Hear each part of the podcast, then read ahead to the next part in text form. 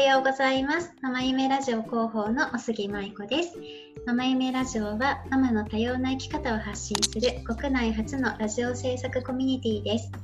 本日はフランスにお住まいで渋谷クロス FM ママ夢ラジオでパーソナリティをされているやちさんにお話を伺いたいと思います。よろしくお願いします。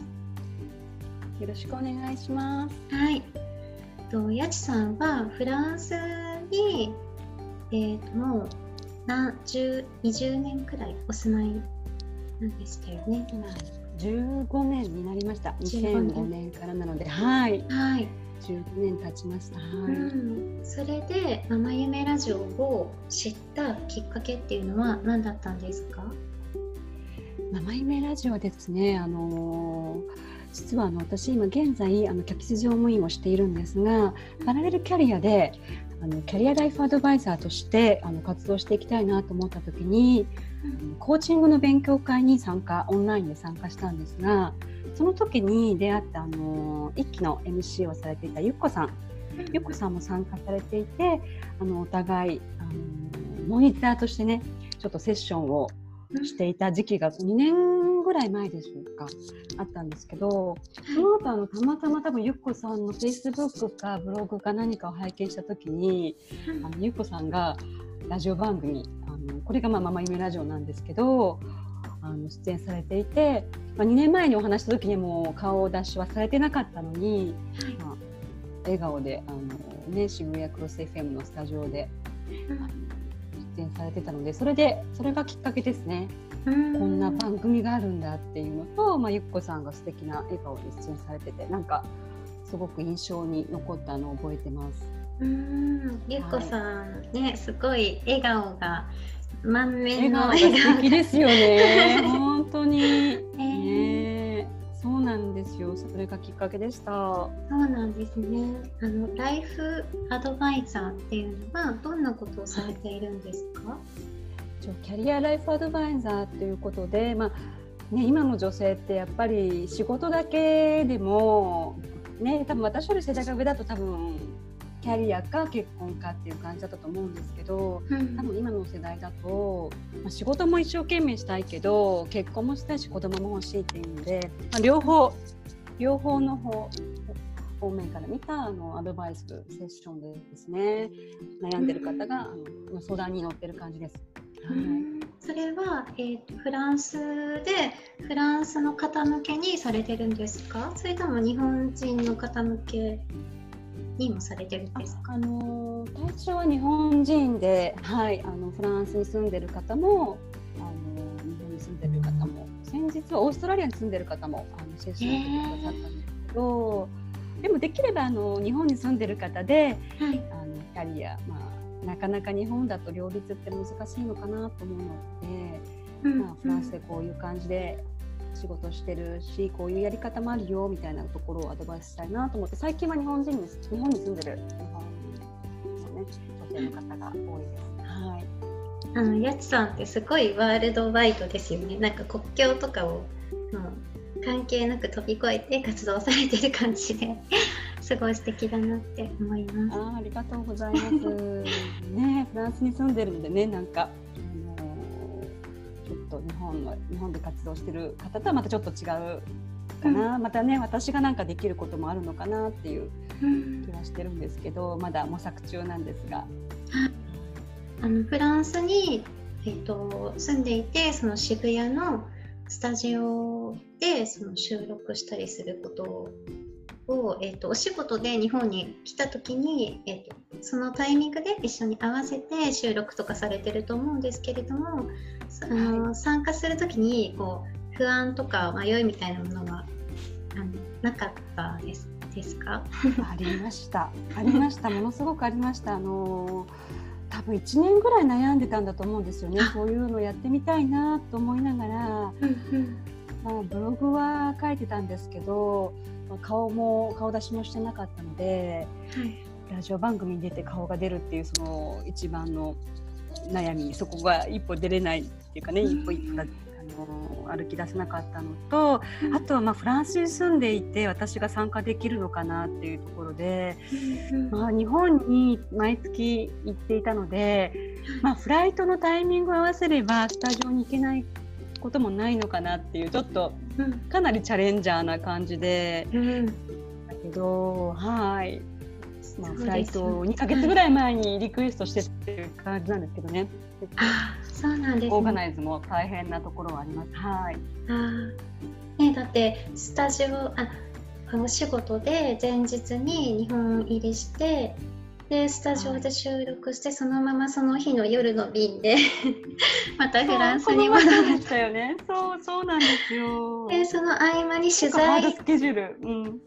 でそうその合間を縫って取材とかにもねあのいらしていただいたりとかして、あそうでしたね。この前はい取材もねタマプラーザの、はいお邪魔して。すごいあのなんかそうなんていうのかな。やちさんのそういうフットワークの軽さとかなんかそういうパワーの源みたい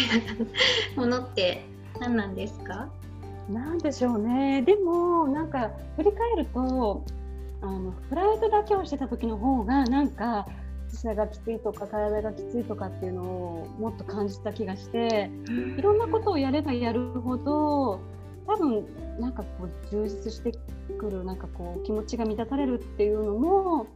忙しいは忙しいし多分睡眠時間も前よりは少なくなってる気がするんですけど、うん、なんか忙しく自分の好きなことをして、ね、舞子さんにもやっぱりこうなんかいろんな方との出会いによってエネルギーエネルギーもらってる気もします。なんか本当ここ2、3年いろいろ動き出してからの方が年はその分3年3つ年取ってるんだけどでも でもなんか元気にそうね元気にすごく軽くなった気がしますね動けば一歩動き出すと多分もっと動きやすくなるのかなっていう気は自分の体験から感じます。うん、ですね。すごい素敵素敵だなって本当にいつも思って憧れてます。ありがとうございます。お子さんもお二人いらっしゃって子育てとお仕事とラジオと、なんか両立みたいなことはどんな風にしてるんですか？そうですね普段はあの、ね、今はちょっとフライトがあの支度待機でしないんですが、うん、普段だと月の半分は仕事で家にいない状態なので、はい、まあ、主人があのかなり子育てと家事を手伝ってくれてる感じありますね。うん、ご主人はフランス人の方なんですよね。そうですね。主人はそうです。はい、フランスですね。はいあのフランス人の旦那様は結構か家事とか育児とかすごい助けてくれくださるんですか？